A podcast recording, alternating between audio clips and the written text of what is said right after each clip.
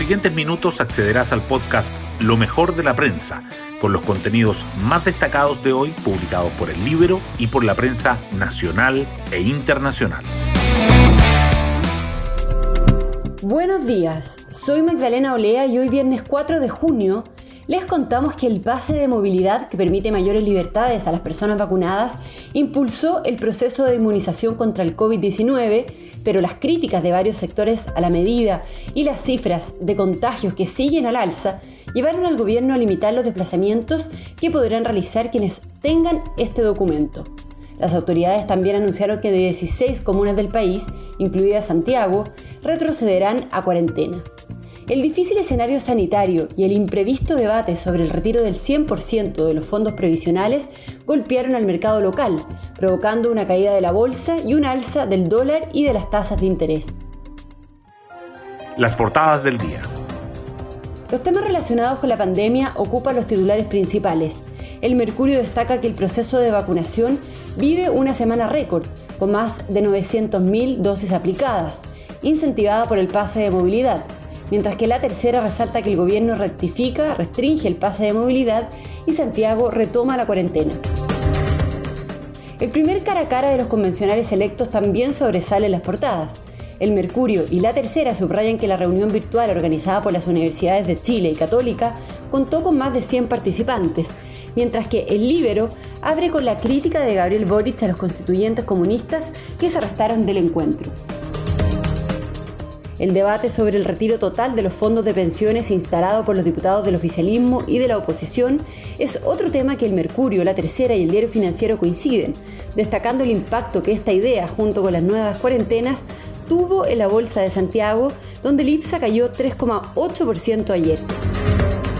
La visita de La Roja a Buenos Aires por las clasificatorias sudamericanas a Qatar 2022 igualmente resalta en los titulares.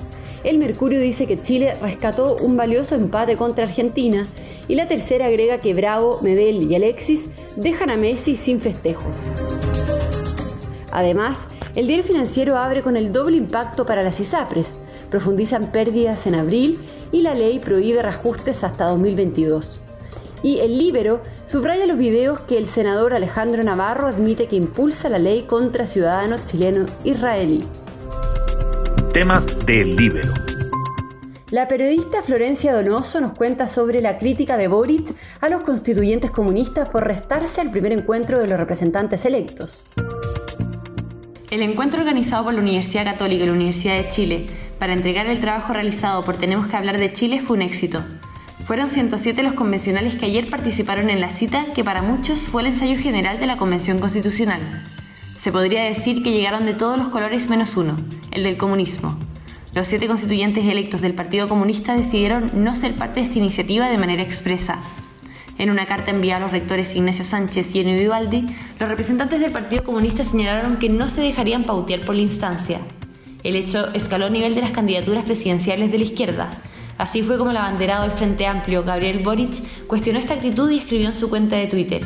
Tenemos que hablar de Chile es una iniciativa en la que participaron personas de 346 comunas del país, de forma paritaria de todas las edades y estratos sociales, y distintas profesiones y oficios. Escuchar sus conclusiones no es dejarse pautear, sino abrirse a escuchar. Pueden encontrar esta nota en www.libero.cl. Hoy destacamos de la prensa. La vacunación tuvo una semana récord con más de 900.000 dosis aplicadas, incentivada por el pase de movilidad. El periodo del 24 al 30 de mayo se consolidó como el de más inoculados en la campaña para los menores de 59 años, con 903.686 personas recibiendo la primera dosis, esa cifra apenas ha sido superada en dos semanas de febrero, cuando el cronograma de vacunación solo incluía a los adultos mayores de entre 81 y 65 años, así como a pacientes de riesgo. En total, casi 11 millones han iniciado su inoculación y más de 8 millones la han completado. El gobierno anuncia restricciones al pase de movilidad y el retroceso a cuarentena de 16 comunas del país. En medio de los cuestionamientos a la implementación del permiso para los vacunados, el ministro de Salud defendió la medida. No se puede atribuir el pase de movilidad al aumento que hemos tenido las semanas anteriores, dijo. Sin embargo, anunció limitaciones. Solo permitirá el desplazamiento dentro de la propia comuna cuando ésta se encuentre en cuarentena. Ayer 16 municipios, incluido Santiago, retrocedieron a esta fase. 107 convencionales electos asistieron a la cita convocada por las universidades de Chile y Católica. En la reunión virtual, el primer encuentro entre los elegidos para integrar la Convención Constitucional, se compartió el trabajo realizado por ambas casas de estudio que recogió los anhelos e inquietudes de la gente de cara al proceso constituyente. Los convencionales también manifestaron sus aspiraciones para el trabajo que partirá la próxima semana y destacaron la importancia de la participación ciudadana. El debate por el retiro del 100% de los fondos de pensiones golpea a los mercados financieros. El diputado Jorge Alessandri de la UDI planteó la opción por temor a una eventual nacionalización de los recursos, mientras que un grupo de parlamentarios liderado por Pamela Giles ingresó un proyecto con ese fin, pero fijando un tope de 1.350 UF. Este tema, sumado al anuncio de nuevas cuarentenas, provocó que el IPSA se desplomara 3,82% y que las tasas subieran. Y nos vamos con el postre del día. Chile empató con Argentina y se metió otra vez en la carrera al Mundial. Un gol de Alexis Sánchez permitió a la Roja igualar 1 a 1 en Buenos Aires en el debut de Martín Lazarte como entrenador. Gary Medel y Claudio Bravo también fueron fundamentales para aguantar el resultado. Y la editora de tiempo libre de Libero Pío Orellano nos trae una guía de streaming para este fin de semana. Qué bien hace ver series livianas y chistosas de vez en cuando. Y esta semana comentamos dos. La primera, casi obvia, es Friends The Reunion, y la recomendamos porque es como una catarsis en esta época en que hemos dejado de ver a nuestros amigos ya por tanto tiempo producto de la pandemia. Está en HBO Max. La otra es el método Kominsky, que estrenó hace poco su tercera temporada y que es una oda al arte y los problemas de envejecer. Aborda la vejez, pero de una manera tan cómica y profunda a la vez que no agota, sino más bien reenergiza. Está en Netflix.